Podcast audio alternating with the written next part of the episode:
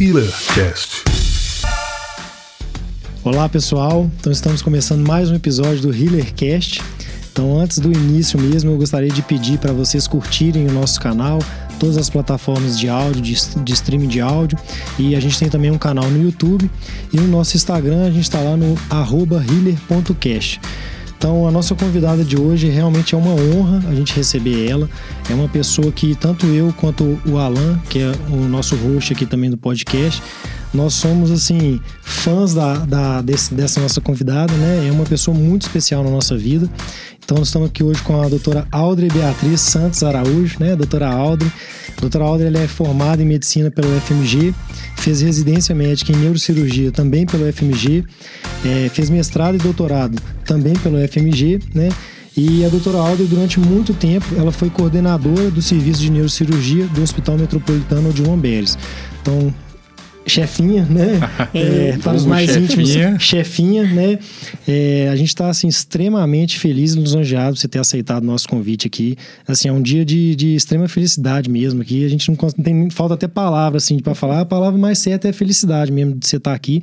É, e a gente queria começar assim, é, primeiro trazendo as boas-vindas, né? De você tá participando.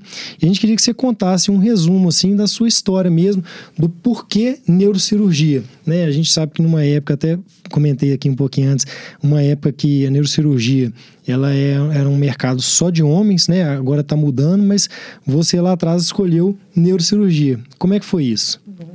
Antes de mais nada, agradecer a vocês, meus filhotes, é, pelo convite, né? É, eu que me sinto muito honrada de poder estar aqui hoje para talvez inspirar algumas pessoas para o futuro, né? E assim, na realidade, acho que eu começaria até antes. Por que medicina? É falar a verdade, eu não sei por que, que eu escolhi medicina. Eu, eu fui fazer inscrição para o vestibular, na época era manual. Então, eu levei meu, pre, meu papelzinho preenchido com engenharia química. Na hora de entregar o pagamento e fazer a inscrição, eu escutei alguém falando um negócio de medicina é mais difícil de passar, medicina é mais complicado. Aí eu hum, não gosto muito de biologia, não, gosto é de química, de matemática, mas eu vou fazer a medicina. e eu passei na medicina com 17 anos, entrei na UFMG. E aí, é, durante o curso, no sexto período, eu deparei com o Geraldo Pianetti, que foi minha inspiração para gostar da neurocirurgia. Na verdade, eu era aluno da UFMG, mas ele dava aula para gente lá no São Francisco. Levava a gente para ver uns pacientes, os pós-operatórios dele. Eu não sei se na época ele operava adulto, porque depois ele foi meu preceptor operando apenas criança. Mas eu lembro que quando eu era estudante, eu fui e vi vários casos de neurocirurgia adultos e tal. Me interessei muito, fazia fundo de olho com ele. Lembro que ele pegava os pacientes que tinham alteração e levava para uma salinha separada para a gente examinar. Então, assim, é, o que me deu o primeiro clique para fazer neurocirurgia foi realmente o, as aulas do Pianet na semiologia neurológica. E aí, depois, na época, eu não sei o que aconteceu, minha turma teve um boom de neurocirurgião, né? Eu acho que são cinco ou seis neurocirurgiões da minha turma. E, e eu acabei entrando na, na, na federal mesmo. No início foi meio difícil, porque na época é, não era comum ter mulher na neurocirurgia. Inclusive, eu fiz prova em alguns serviços que falaram comigo claramente, né? Porque na época tinha entrevista, entrevista pontuava.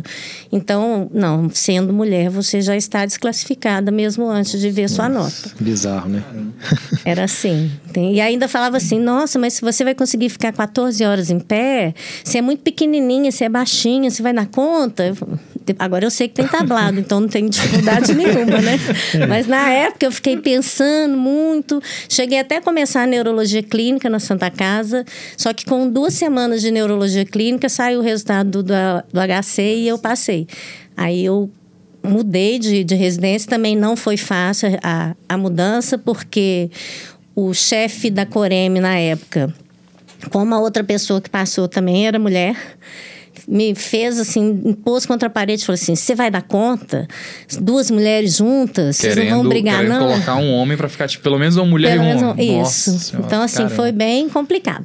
Mas aí, depois de alguns solavancos no caminho, deu tudo certo e graças a Deus sou muito feliz tendo escolhido neurocirurgia e tendo podido trabalhar com isso até hoje. Espero ficar muitos anos ainda na neurocirurgia. É, a gente só fala assim, que pena dos serviços, né, que tiveram esse preconceito, né? É, uma, é o tipo de bizarrice que, graças a Deus, tem, tem diminuído. Eu acho tem que reduzido, ainda existe, né? Um, é, mas são locais pontuais, né, que existem desse tipo de bizarrice. É, então, mas já foi uma dificuldade, né? Então é uma coisa que a gente até ia perguntar assim, é, as dificuldades assim, né, pessoais suas durante a residência, né? É, porque acho que hoje você tem uma visão dupla, né? Assim, eu, é, eu, eu, não falei, você também é professora, né? Da, da, da Unifenas, não é isso? Uhum. Da, da, Universidade Unifenas. Então, você tem aí uma visão dupla, né? Das dificuldades, é, tanto como, como acadêmica e depois residentes, e agora uma visão de preceptora, coordenadora de serviço e professora, né? Como é que você vê assim esses, esses dois tipos de dificuldades assim? É, a, na época era muito diferente, né? Eu, eu passei, eu, eu terminei a faculdade em 92. Então entrei para residência em 93. Então era século passado, né? Então muita coisa mudou. Hoje em dia nem tem como podar muito mulher, porque por exemplo, dando aula agora, eu dou aula na minha turma de 13, são 10 mulheres e 3 homens, ou 11 mulheres e 2 homens. Então, as mulheres realmente estão entrando na medicina com tudo. E agora não tem esse negócio de tô com medo mais não, entendeu? E acho até legal. Antes de mim aqui em Belo Horizonte, teve a Denise, a Cláudia Tavares, a Luzia, que foi que é muito mais antiga, que na verdade nunca trabalhou com neurocirurgia mesmo, e eu vim conhecer muitos anos depois, acho que até já faleceu. É, acho que foi a primeira, foi residente do Josafá, mas é, ela não chegou a atuar muito, não. Mas a Denise e a Cláudia estão nativas aí até hoje, e a Andréia, que é um ano mais velha que eu, né? E aí nós estamos aí na, na firme na luta contra o preconceito, Isso né? Mesmo. Eu acho que eu fui abençoada, né? Porque apesar das dificuldades no início, eu lembro perfeitamente como se fosse ontem. O meu, minha primeira paciente na neurocirurgia era um, um ependimoma de medula cervical. E a dona não queria operar de jeito nenhum. A senhorinha falou que não queria, e o marido falou que queria, e o preceptor falou que tinha que operar e tal. E a mulher saiu ótima da cirurgia, excelente, teve uma hemorragia digestiva no CTI e faleceu da hemorragia digestiva. Nossa. Gente, eu fui falar com, com o marido dela, eu chorava mais do que. Nossa. E aí, assim, nos corredores que a gente ouvia era assim: se não consegue é, ver gente falecendo, é melhor fazer outra coisa. Se vai chorar junto com a família, é melhor fazer outra coisa. Isso foi uma paulada que me alertou. É, realmente, eu não tenho que sofrer junto com a família. Mas eu sou uma pessoa que eu sou extremamente empática. Eu não consigo é, não ligar para que a pessoa está sofrendo. E é isso que, inclusive, eu tentei transmitir para os meus residentes, né? Com meus, meus ex-residentes, meu atual residente, todos os que passaram, que já são mais de 20, né? É, que a gente não tem que ver só a doença, a gente não tem que ver só o paciente, a gente tem que ver o ser humano. A gente tem que tratar todo mundo como se você fosse o paciente como você queria ser tratado. E eu acho que muito mais do que técnica, eu tento passar essas coisas para quem passou por mim. Né? Muito legal. O B tá aí, que já passou, o Alan tá aí, que tem menos convivência, porque era menos horas no socorro, né? Uhum. O ano passado que eu saí do Odilon, é, que eu aposentei em dezembro, não sou velha, viu, gente? Eu só aposentei porque minha tia começou a pagar muito cedo para mim. Quando passei na faculdade, eu comecei a pagar, então, com 25 anos de Odilon, mais seis de faculdade, passou dos 30 anos, que para mulher aposentadoria com 30. Né? E aí deu deu para aposentar. Morro de saudade, né? Lógico. Principalmente da convivência com os residentes é. e do, do lidar com doentes SUS, que eu gosto de paciente SUS, né? Chefinha, é... a, aproveitar que você falou do, do Odilon Beres, é, primeiro falar um negócio que o Bernardo não falou, que é o seguinte, quando a gente teve a ideia de fazer o Healercast, a primeira pessoa que veio na nossa é. cabeça foi você. A primeira então, convidada que a gente já almejou foi... foi você. A gente falou, tá, a chefinha tem que estar tá lá.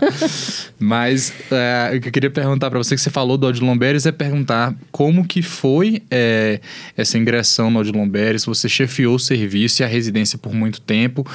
E não só como foi, como você entrou no Odilon Beres, mas também como que foi, é, que você falou das duas dificuldades que tiveram no, na residência, mas como, como que você ingressou no mercado da neurocirurgia no pós-residência e se também surgiram algumas dificuldades, não só por conta da questão de, de ser mulher, mas por conta do mercado, por conta do contexto na uhum. época. Como que foi essa, essa experiência? Eu acho que lá pelo R3 eu já tinha superado essa história de mulher-homem. Uhum. É, na minha época era, era só quatro anos, não eram cinco anos de residência, né?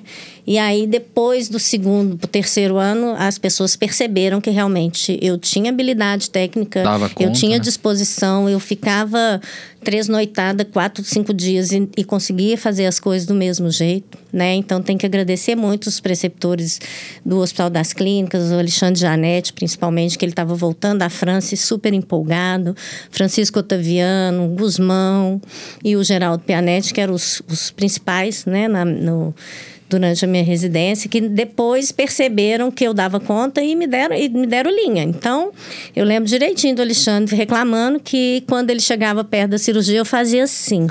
e agora eu sei perfeitamente o que, é que significa isso, né? Porque eu chego perto, os residentes fazem né? assim e me impedem de enxergar o que é está acontecendo lá. É a proteção com o cotovelo, né? Exatamente. Deixa que eu vou operar então. Então, assim, né? Enquanto eu vou escovar, eu sei que o campo fica pequeno, assim envolve tudo. Mas era, era assim, e aí eles me davam muito espaço para operar. Então eu tinha. Eu, eu gosto né, de estar dentro de campo cirúrgico, eu gosto de, de lidar com, com a cirurgia e. E comigo não tem moleza, não. Esse negócio de que vai ficar cansado é para outro dia, não hoje. Se eu estou aqui para fazer uma coisa, eu estou aqui para fazer isso, né? Inclusive, já esqueci filho na escola, porque estava na cirurgia, né? Não tem jeito. Mas é, eu sempre fui muito focada nesse tipo de coisa. E aí, depois, quando eu passei, na verdade, eu passei no concurso em 1995 do Odilon. E na época eu ainda era, estava entrando para o R4, mas podia já entrar antes de ter finalizado a residência. Não precisava ter o título nem o RQE no CRM. Uhum. Então, eu já entrei e eu fiz, então, o último ano de residência paralelamente com, é, com o Odilon Berens. E aí eu dava plantão noturno, né? Duas vezes na semana no Odilon e ainda dava plantão na sexta noite e sábado, um dia, uma noite no João 23. Ou seja, Nossa. era quatro, quatro noites por semana trabalhando, fora da residência. Mas nem por isso eu larguei nada da residência para trás. Fiquei acompanhando o, o, tempo todo. Chegava sempre antes dos colegas no bloco cirúrgico, até porque eu morava muito longe, né? Eu morava na Pampulha e só tinha um carro lá em casa. Então eu tinha que levantar muito cedo. Meu pai me deixava minha irmã no colégio para depois me deixar no hospital para depois ir trabalhar. Então era era bem tenso, né?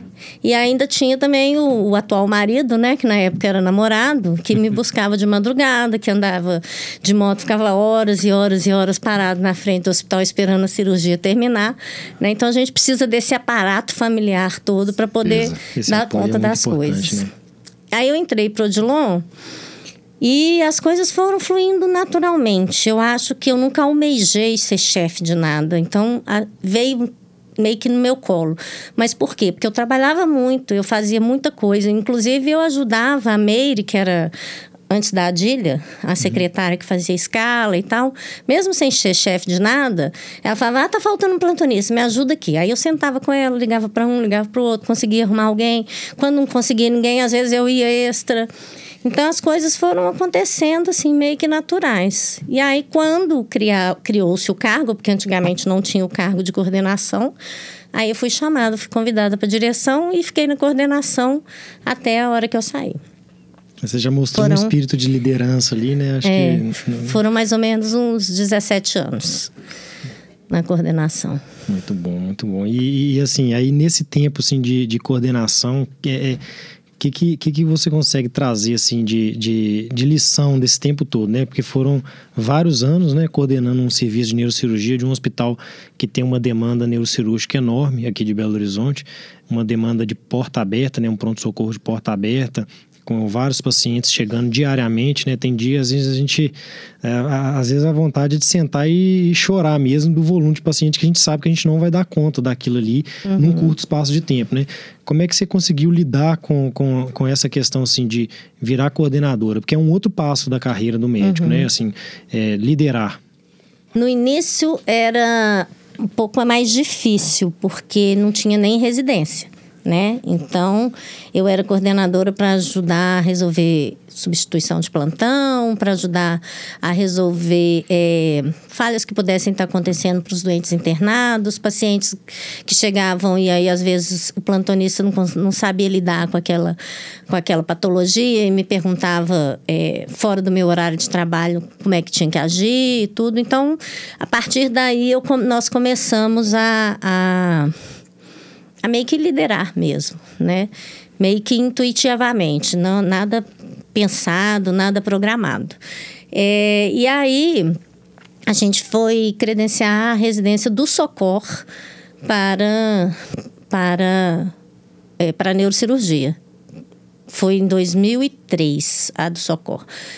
E aí, fazendo a papelada para a residência do Socor, que eu estava ajudando o Fábio, né, na época, e eu falei assim, ué, tudo o que precisa aqui tem no Odilon também. Então, vamos arrumar uma residência para o Odilon também. Então, nós pedimos credenciamento para o Socorro no ano e no ano seguinte nós pedimos credenciamento para o Odilon.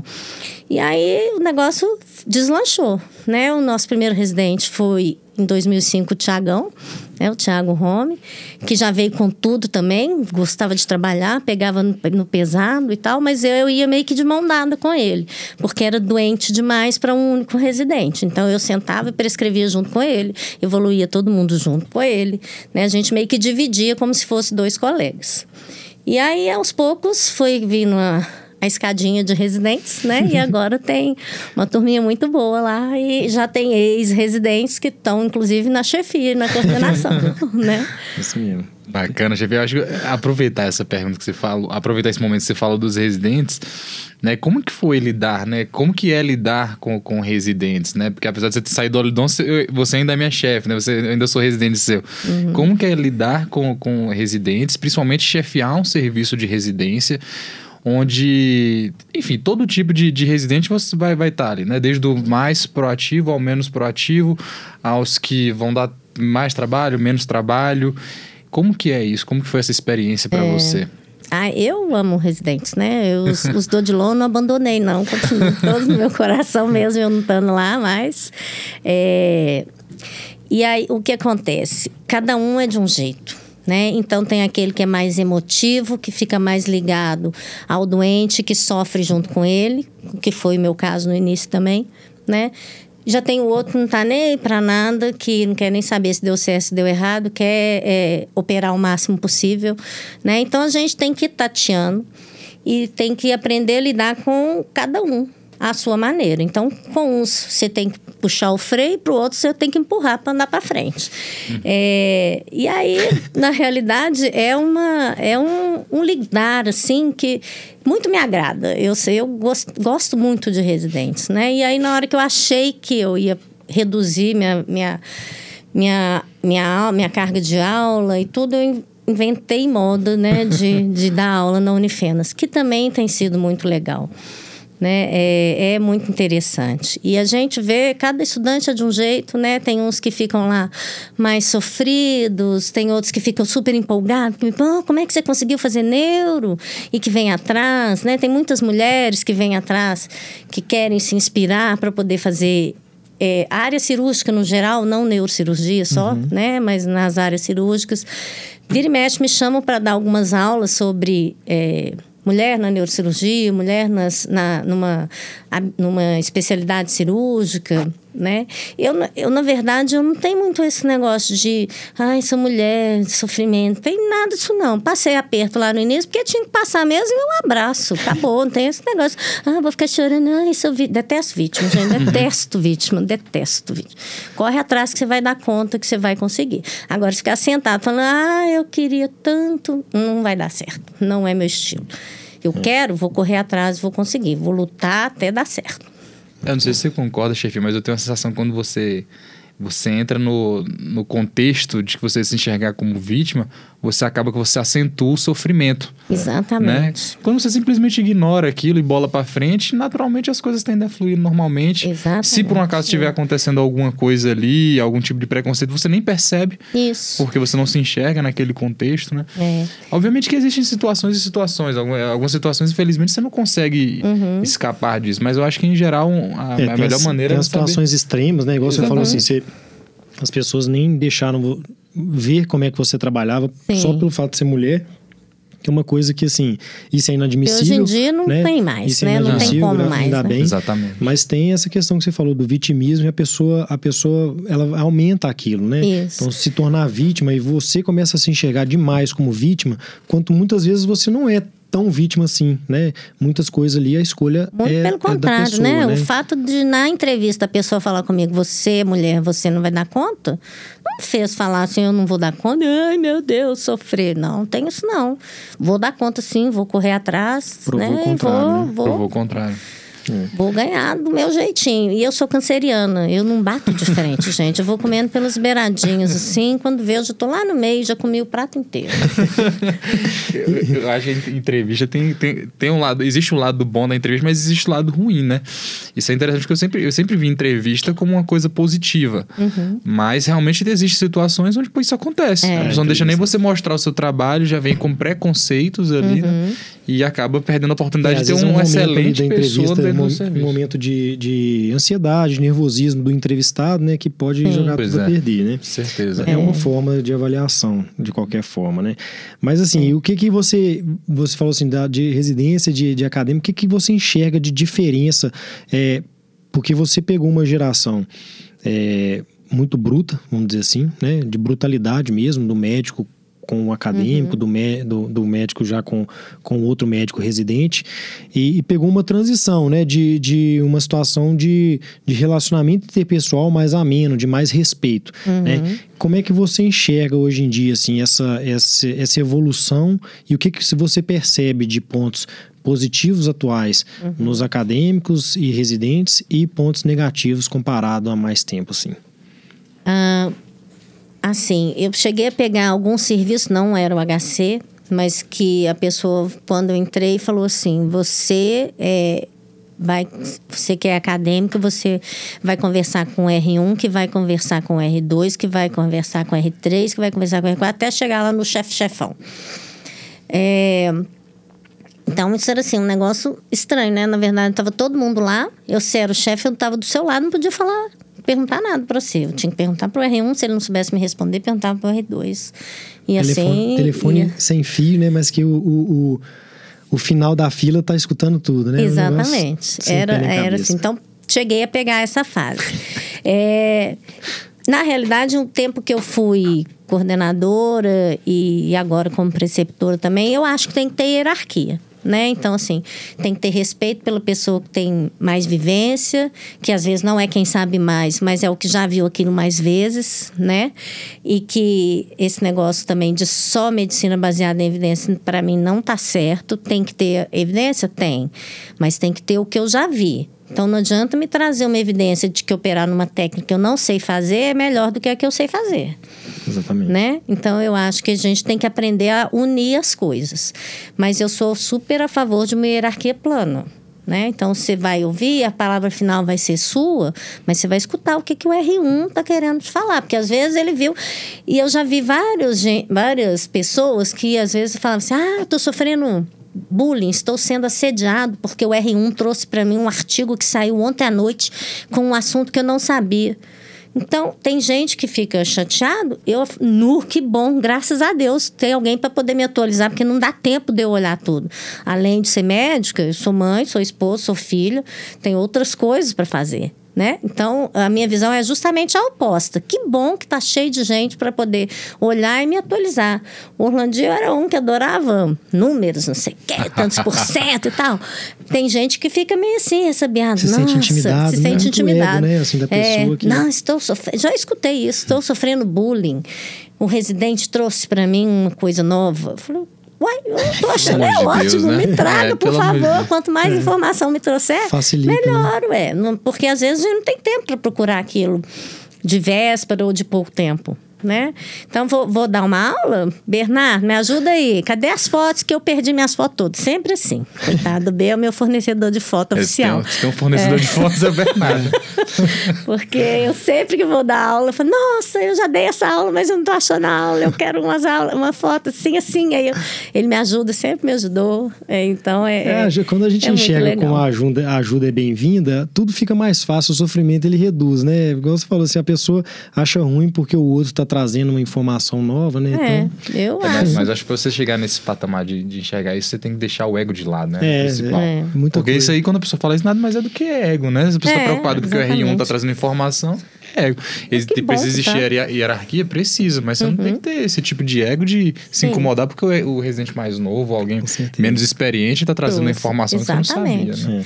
Ao e... contrário, eu quero é que agrega, vai trazer é. mesmo, vai me ajudando, vai fazendo comigo, vamos aprender junto. Eu né? acho que hoje em dia, boa parte dos problemas que o médico vivencia, é, ele começa muito no ego de cada um. Uhum. Eu acho que hoje eu, tenho assim, isso bem claro assim para mim, sabe? Com certeza. E a partir do momento que eu fui deixando o meu ego de lado, é, tudo começou a ficar mais leve, uhum. né, chefinho? Acho é. que, assim, é, eu via você, né, tinha, eu sempre tive você como um modelo a ser seguido, mas eu via que você não tem essa questão do ego, uhum. e eu tinha, sabe? Era uma coisa que eu tinha difícil de desvencilhar, assim, de mim, e a partir do momento que eu, que eu consegui é, e tirando isso de mim, as coisas vão ficando mais leves, né? É, é impressionante. É claro assim. que eu fico feliz, satisfeito de ouvir que alguém gostou do que eu fiz é. Com certeza. Mas eu não acho que só eu tô certa, uhum. né? Aliás, ao contrário, inclusive para os alunos, né? Que você perguntou dos alunos, é. é. eu, eu sempre falo, gente, eu não dou aula, não é só neuro, tem algumas matérias que estão uma parte, por exemplo, de epidemiologia.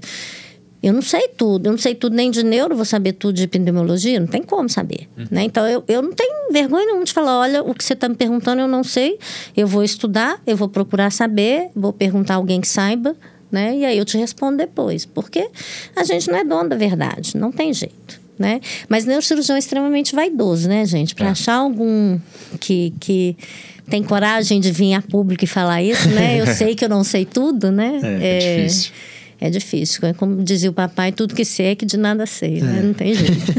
É e, e, engraçado que eu tenho uma teoria, eu tenho essa teoria também de que um dos grandes problemas do médico é, é o ego, né? Mas eu, eu, uma coisa que eu falo é que é o seguinte: se existem discussões entre médicos, na maioria das vezes é porque tem, ou tem ego ou tem preguiça envolvida. Uhum. E, e a, a, senhora é exatamente o contrário, né, Gêmea? Você é exatamente no, zero ego e zero preguiça. É. Porque, para pensar, a maioria das vezes que você briga é porque a pessoa tem uma conduta e a outra pessoa tem outra conduta, uhum. e elas entram em conflito porque uma quer provar que tá certa, outra quer provar que tá errada ou quando você deixa o cansaço e a preguiça falar mais alto e existe alguém ali que se incomoda com aquilo e também acaba uhum. acontecendo conflito, né? Então são coisas que a gente tem que realmente brigar diariamente para não, é. não se, se é, deixar, tem... não se dar por vencido, né? Tanto pelo ego quanto pelo cansaço, pela Concordo. preguiça. Concordo. E outra coisa que eu faço muita questão também é de interdisciplinaridade, Sim. tanto é. entre as especialidades médicas quanto com outras especialidades, né?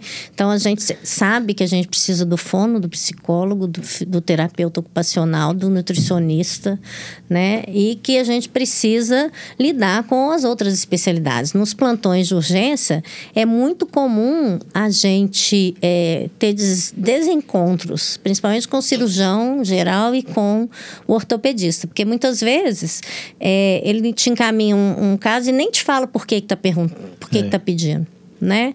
É, mas eu, eu acho que eu não tenho muito esse problema, porque se eu acho que se eu não sei o porquê que ele pediu, eu vou lá e pergunto: Ó, oh, você me mandou o caso assim, o que, que você está pensando? Né? Mas tem gente que não consegue comunicar. É. E eu acho que comunicação é assim é a base de tudo. É. E... Tanto inter, interespecialidade quanto dentro da própria especialidade também, né? Porque a gente vê quando eu dava plantão no, de uns plantões noturnos, já dei N natais ano novo, a gente fazia festa, fazia é, ceia, né? É, levava taça para brindar com Coca-Cola na hora do plantão, na, na, virada do ano, né? Agora a gente vê que as pessoas mal conversam umas com as outras, né? Se der bobeira, não sabe nem o nome do colega. Eu acho que a digitalização de tudo, eu não falo só de, de mídia social, não, essas coisas de Instagram, Facebook, essa, mas a digitalização por exemplo, até do prontuário, ela, ela diminuiu muito essa interação né, interpessoal, porque hoje em dia, por exemplo, o prontuário, na maioria dos hospitais hoje em dia, é um prontuário eletrônico. Sim. Então, com um clique, o paciente ele é desviado de você para o outro colega. Então fica mais fácil. Você não tem que lidar no cara a cara de falar assim. É, colega, eu preciso que você avalie isso por conta disso, disso, disso. Porque uhum. muitas vezes ele vai te falar assim: olha, não precisa. Você está me falando isso, é só você fazer tal coisa, uhum. tal exame, que vai documentar o que, que é, e aí sim a gente avalia se precisa dessa, dessa conduta do especialista ou não. Mas hoje em dia é tão fácil pedir a avaliação de um especialista ou de uma outra pessoa que basta um clique, você não sim. tem que lidar né, com a pessoa. É. Então é muito fácil você quando você não tem que lidar. É, mas eu sou das né? antigas, é. eu corro atrás. Eu vou mas... atrás de quem estava lá, vou atrás do paciente, vou atrás do acompanhante, peço para chamar a gente em casa, é. porque não tem jeito. Eu acho que eu, o tete a tete é, é, muito importante. Essa questão da interdisciplinaridade que você falou, é, tem, duas pessoas muito marcantes, né, de nossa convivência, assim. É, um enfermeiro, que é o Divino, que é enfermeiro lá do de Lomberes, e o outro é o Fernando, que é um fisioterapeuta. Uhum. Os dois excelentes na, na, na, na, profissão. E o que esses dois já salvaram de paciente lá dentro uhum. do hospital é impressionante. Assim, é, o Divino, duas vezes, em dois episódios, ele pegou a tomografia, né? A gente pediu uma tomografia do, de um paciente. O paciente acabou fazendo a tomografia mais de noite. Ele estava no plantão. Ele foi lá, fez a tomografia, ele pegou a tomografia, ele viu, sem saber, assim, né, neurocirurgia, mas ele viu que tinha alguma coisa ali, porque ele está rotineiramente, né, na, uhum. na, na, área. Então acaba vendo tomografias e tomografias. Ele viu que tinha alguma coisa estranha.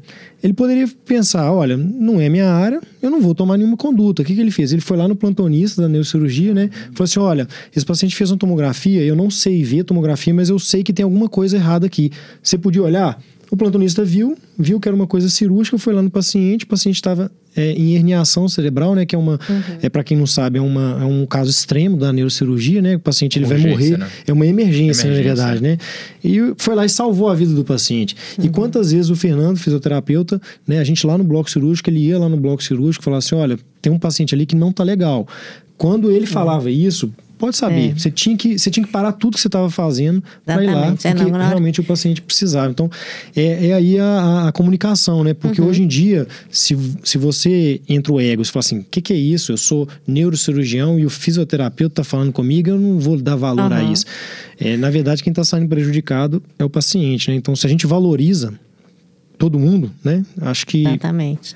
É, mais, é, Fernando, mais vidas são salvas, assim. Né? Fernanda, é, assim, ele mudou a cara da neurocirurgia. É, com certeza. É, ele faz um levanta-te anda para os pacientes é, ali. Né? Levanta, exatamente. Ele, eu falo, eu assim, falo com ele, ele assim, a gente traz estragadinho, depois você conserta para nós. É, porque assim, realmente ele, grave, ele né? é ele consegue, assim, com o trabalho dele de fisioterapia, ele consegue Eu chamava ele de R10, né? porque aí na hora que ele, o R10 aparecia na porta do bloco, eu já até trocava de roupa, vou lá olhar, porque aconteceu aconteceu alguma coisa. É. Que ele realmente tem um feeling, tem uma, uma percepção dos doentes, né? É, é muito legal isso, assim. É, são duas pessoas que a gente tem mais, assim, tem é. mais pessoas também, mas são duas que vieram tem o Éder da, da psicologia também, que às vezes pedia para eu conversar com os parentes dos pacientes, né? É. então, assim... É, um trabalho em equipe, né? trabalho multi assim, mesmo, não tem jeito. A equipe, ele é fundamental. e, mas, assim, aí a gente vem em outro, outro tema, assim, que você até citou, para não deixar passando despercebido, né? Que você falou ah. assim, eu não sou só neurocirurgião, né? Uhum. É, nós não somos só médicos. médicos. As pessoas esquecem isso, eu já falei isso aqui uma vez. Nós não somos somente médico, né? Ou não uhum. somos médicos, né? Não desmerecendo, assim, falar somente, às vezes a pessoa acha que eu estou desmerecendo. Nós não somos médicos exclusivos, então nós temos vida. E, e como é que foi para você lidar com isso? Porque você é mãe de dois, é esposa, é filha, né? É irmã, uhum. e, e tem aí só no Odilon Beres, 16 filhos, né? Uhum. Que todo mundo te considera também uma mãe, porque realmente, assim, o apreço que você passa pra gente é um apreço de mãe, né? Uhum. Então, e fora do socorro, né? Que aí Sim. tem mais também. Então, como é. é que você consegue lidar com tantas tantas pessoas. Porque eu sei que comigo você me deu um apoio muito maior do que de preceptora de coordenadora, né? Uhum. É, já chorei na frente da Audrey, né? Por conta uhum. de paciente, é uma coisa que eu não tenho uhum. vergonha de falar, né? E quem estava é. lá para me ajudar foi a Audrey, assim, né? Um caso extremo, eu uhum. lembro que é marcante, né? O, o, o, paciente aqui. Então, como é que você é. dá conta disso tudo, assim? Mas, na realidade, eu acho que a família que é a base de tudo, né? Minha mãe e meu pai sempre fizeram tudo por mim né, e pelas minhas irmãs. Era, a gente sempre foi prioridade na vida deles, muito mais do que querer viajar, querer passear, querer encontrar com os amigos deles. Eles queriam estar conosco e cuidar da gente, né?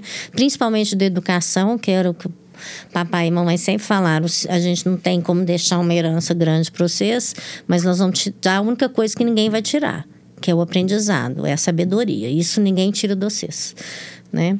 É, então, assim, já começou por aí, pela base de pai e mãe, sempre apoiando, sempre levando, buscando de madrugada. Meu pai, às vezes, ele, a gente morava muito longe, né? É, é, agora é perto, mas na época a gente morava em, em rua de terra né? Era perto do aeroporto da Pampulha ali, mas a nossa, a nossa avenida era de terra. Então, para que eu pudesse ter o carro, meu pai acordava às quatro da manhã e ia embora de ônibus, porque ele sabia que se ele saísse junto comigo, eu não ficava com o carro.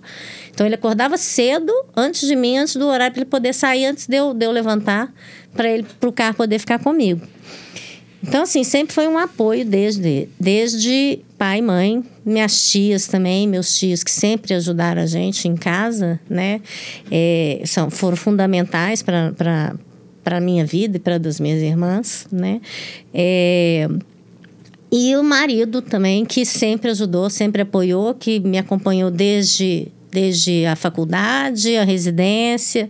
E aí facilita a estrutura, né? Então eu falo que ele acostumou com não ter uma esposa em casa o tempo todo, né? E, e de estar tá trabalhando. E realmente assim é, é, importante essa base. Se não fosse isso, não tinha como como ter filho, ter trabalhar o tanto que eu trabalho. E na verdade eu, eu trabalho muito e eu, eu sempre falo assim, agora eu vou diminuir. Agora que eu vou, então como é que foi? Ah, agora eu vou.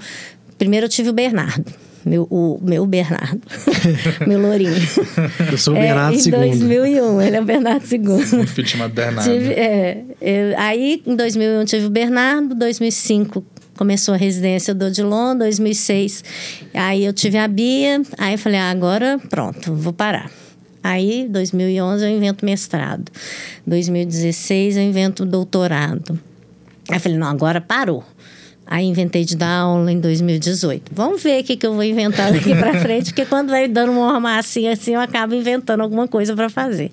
Mas eu sou muito agitada. Eu, eu gosto, por exemplo, de escovar o dente com a mão esquerda, o cabelo com a mão direita e, e andar pela casa para poder testar minhas habilidades, né? Eu gosto de eu gosto de fazer muita coisa, eu não gosto de ficar parada, eu sou muito agitada, né? E na verdade o Chico também, meu marido também é muito agitado e meus dois filhos acabaram ficando agitados também, né? Eu sempre gostei muito de atividade física também, então eu já fiz quatro meias maratonas, umas oito volta internacional da Lagoa.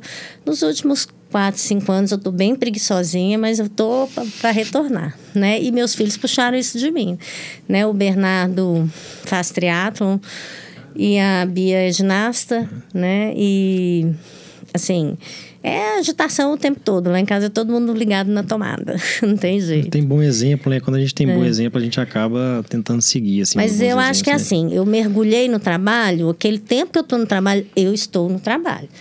Fui para casa, estou brincando com meus filhos, estou brincando com meus filhos, entendeu? O telefone toca, eu atendo rapidinho, mas eu volto para eles. Acho que isso é Entendeu? difícil, né, chefinha?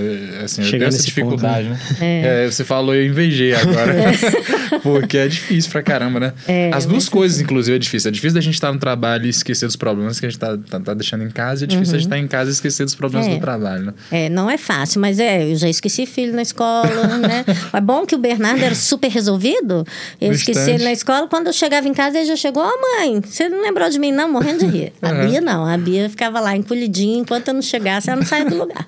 Mas é, agora também já está resolvido, também já está com 15 anos, então tá. Agora minha vida tá uma beleza. O beijo tirou carteira, olha só, tô, tô na mamata. Bom demais. Acabou a mãe turista. Agora é irmão turista. E com essa rotina dava para ter momentos de distração, de lazer com a família, porque a gente até comentou recentemente, né, da questão da abdicação, que é uma coisa comum é. uhum. na nossa rotina, né? Na residência, no pós-residência, na, na, a, as abdicações elas começam já na faculdade, né? Mas como que, que foi essa trajetória? Assim, dá, é. dá para ter, dá para conciliar momentos de distração, férias, ah, viagens? Com certeza, tem, tem que ter. Sempre duas viagens no ano, pelo menos, né? Normalmente eu programava com um ano de antecedência para a viagem do outro ano. Com a pandemia, o troço meio que estabilizou, então complicou. Mas, por exemplo, na faculdade, eu fazia ginástica no horário de almoço. Então, era, era aquele horário que estava lá e, e, era, assim, fundamental. Ia eu, uma amiga minha chamada Samara, E a gente ia todos os dias, segunda a, a sexta. E aí depois no fim de semana ainda andava de bicicleta, porque meu, meu pai mora na Pampulha, né? Então a gente pegava a bicicleta, dava a volta na lagoa, eu e o Chico, depois com o Bernardo, eu, o Chico, o Bernardo. Sempre, sempre muita, muita atividade física. Então, isso que já ajuda bastante, eu acho. A né? atividade física ela é fundamental, assim, É. ela dá uma desestressada, né? Com certeza. Então, isso já ajuda bem. E, mas assim, eu sempre dava um jeito de ter uma folguinha para ir. Gostava de acampar muito, né? Então, eu acampava no meio do mato, onde não tinha mais nada e nem tem telefone, não pegava. Antes também nem tinha celular, né? Então, era, ia pro, pro canto lá onde que ninguém ia me encontrar. É, gostava de fazer umas trilhas. Eu ainda gosto, né? Mas, na verdade, depois que tem filho, você diminui um pouquinho essas coisas, né? Porque fica com medo, aí vai ter bicho, vai ter não sei o quê. Mas agora os meninos Fora estão a maiorzinhos. logística, né? Pra levar assim. É, nossa senhora, é. três, ma três carros só para levar bagulho de meninos, né? Exatamente. Mas era assim, por exemplo, eu já peguei os meninos para passear, para ir almoçar fora e chegou lá, ah, vamos dormir aqui. Mas não tem nem fralda. Amanhã a gente vê o que, que acontece, entendeu? Então, assim, eu e o Chico sempre gostamos muito de passear, de visitar lugar diferente. Viver o momento ali. É, exatamente. Eu tô, tô para passear, tô para passear. Um abraço pro resto. Né? Minha família até me acha meio louquinha justamente por isso, né? Porque quando eu tô fora da, da área médica, realmente eu, eu, eu exagero. Eu brinco muito, eu corro muito, eu pulo, jogo vôlei. Joguei vôlei esse fim de semana com os meninos no sítio. Joguei, assim, é, eu gosto, gosto de muito de estar tá sempre ativa. Bacana. E, é, chefinho, eu acho que você é a prova de que tem esse ditado, né? Que médico só, só casa com médico, né? E acho que você é a prova disso, né? Se você tem um parceiro que sabe lidar com aquela sua rotina, que entende, que concilia isso, e que fora da sua rotina consegue aproveitar muito bem, isso não é problema nenhum, né? Não, com certeza. Aí eu falo que ele foi criado, né? Porque foi desde a época de acadêmico, então ele foi acostumando aos pouquinhos. Primeiro me buscava na escola, depois me buscava no hospital, depois ficava horas e horas e horas. Eu não es- não esqueço, uma época eu era acadêmica, coitado. E foi um Natal. E eu fazia estágio num, num andar lá da Gilca, na Santa Casa. E era, sei lá, 50 pacientes, né? E tinha que ter ido uns cinco acadêmicos, só fui eu. Então eu fiquei lá seis horas. E ele seis horas lá do lado de fora me esperando. Quando eu cheguei, ele já estava até branco, né? Morrendo de fome, sem café da manhã e tudo. Mas ele nunca achou ruim, não. Ele sempre, sempre ajudou, sempre colaborou muito. E eu acho que é por isso que dá certo, É, né? Por isso certeza, que certeza. tem essa base da, da família, né? E os meninos também, meus filhos também entendem muito bem, né? Ah, porque também já nasceram no ambiente. Eles têm um pouquinho de ciúme dos residentes, né? Mas, porque eu falo que são meus outros filhos. Mas agora, um dia desse, ele falou que tinha uma outra mãe também. Mas eu não ligo, não. Você tá vendo Mas ciúme, é não, assim, né, não, não tô com ciúme, não. Eu lembro quando o Ben era pequenininho, que a babá dele, ele chamou de mãe. Aí minha tia ficou horrorizada. Você tá deixando ele chamar a babá de mãe? Eu falei, que delícia, porque ela tá tratando ele bem, Lá ué. em casa também é assim. Né? O, meu, meu- o Gael, ele chama a babá de mamãe, mamãe Ian. Ela chama, ela chama Ian, o apelido dela é Ian, né? Então ele desde pequenininho, assim, ele, já- ele ainda é pequenininho, né? Mas é, desde sempre, assim, quando ele começou a falar, ele chamava Eloá de mamãe, né? E ela mamãe Ian. E Ah, assim, pra é mim, pelo ar, isso sempre foi muito legal, né? Porque É, a gente, na hora que ele falou a primeira vez, a gente olhou assim, depois a gente comentou, falou assim, olha que legal, né? Assim, ele gosta tanto dela, Isso. tanto dela que ele vê ela, assim, a pessoa tão boa que ele chama de mamãe, assim, É, né? Isso eu é que um achei elogio, também né? exatamente isso. É, porque tá, tá feliz, né? Tá com carinho. É muito a Bia legal. também teve uma babá que chamava Neuza, que era sensacional, assim. Muito melhor que eu. Arrumava ela de toda bonitinha, não sei que coisas que eu não sei fazer, né, gente? Tem defeito também, né? Não sei cozinhar, não sei fazer maquiagem, mas. Mas, mas o resto eu resolvo. Muito legal, assim. A gente tá, tá chegando, infelizmente, né? A gente tá é. chegando no- nos finalmente, assim. Acho que é, a gente vai pedir, assim, pra você passar uma mensagem final pros ouvintes, apesar que você já passou muita coisa, assim. É um aprendizado, né? Assim, cada vez que a gente senta e conversa, eu convivi, convivo com a Alda já tem, desde quando eu entrei na residência, né? Aprendi muita coisa com você. Aprendo até hoje. Hoje, por exemplo, aprendi muita coisa e, e realmente é uma história de de superação, mas não só de superação, é um modelo mesmo a ser seguido, né? Então eu, tive, assim, a, a minha visão de em relação a você de, de liderança, ela veio nesse episódio que eu falei, assim, de um paciente grave, né? Eu lembro tudo, assim, do paciente, o rosto dele, assim, o nome completo dele tá aqui na minha, na minha mente. É, é uma coisa que eu já lembro, né? Os nomes uhum. dos pacientes, assim, mas esse, assim, foi muito marcante. E foi, para resumir, assim, um paciente, ele tinha uma doença grave e ele ficou internado, assim, mais de dois meses no hospital. E chegou um belo dia, ele entrou num estágio, assim, de de incoagulabilidade, vamos dizer assim. Então ele sangrava por todos os orifícios do corpo dele. E ele não tinha mais chance, no CTI não tinha vaga, ele ficou lá e o pai dele lá, assim, né? E aí eu vendo aquilo, eu, eu me segurando, né? Assim, eu tava arrasado ali, né? Eu hum. querendo chorar, o pai dele me abraçando, me agradecendo por tudo que a gente tinha feito, né? E eu, assim, nossa, o filho dele tá morrendo aqui na frente de todo mundo e ele me agradecendo, né? Como que pode isso? E eu segurando assim para chorar, a Audrey tava lá assim do lado, né? E aí nós saímos da porta, ela vendo como é que eu tava, né? E aí ela falou assim: "Pode chorar, não tem problema Nossa. não". É, faz parte também isso, né? Então Com isso certeza. aí eu, eu lembro que foi muito marcante, assim. É, ah, a gente tem que deixar a emoção fluir, é, né? É, tem hora que, que, não tem jeito. Porque ah, talvez outro, é. outro coordenador falava assim, olha, engole esse choro, né? Isso. Médico não chora, não sei o uhum. quê. Ela, ela viu que eu tava, assim, no meu limite ali, né? E foi justamente no R2. Foi uma época que tava difícil para mim, e eu vi que ali, para mim, é, eu via o líder que eu, que eu um dia quero ser. Né? Uhum. Nossa, que orgulho, muito obrigada. e chefe, é, antes né? da sua mensagem final também, só para deixar também meu agradecimento, eu acho que eu tô terminando a residência agora, eu ia guardar essas palavras para a aula de despedida lá, mas já vou falar agora.